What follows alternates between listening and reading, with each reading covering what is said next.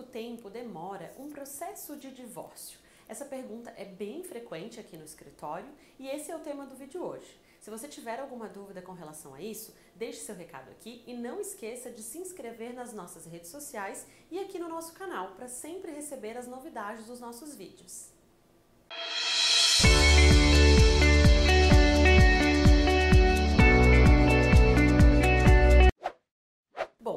Infelizmente, não há como ser mensurado um prazo para o processo de divórcio. E também é importante deixar claro que cada processo dependerá do que for escolhido. Primeiro, se for um divórcio consensual, sem filhos menores, ele será feito no cartório e não no judiciário.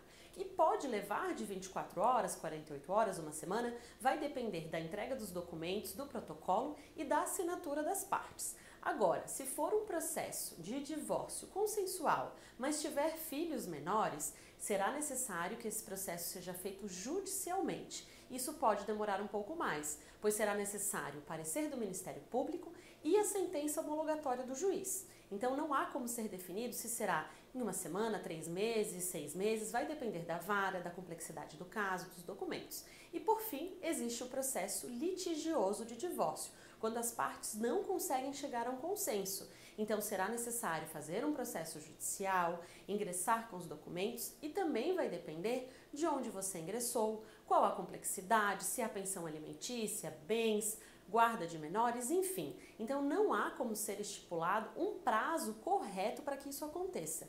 Tudo vai depender da análise do caso e se ele é consensual, litigioso, se é em cartório ou judicial.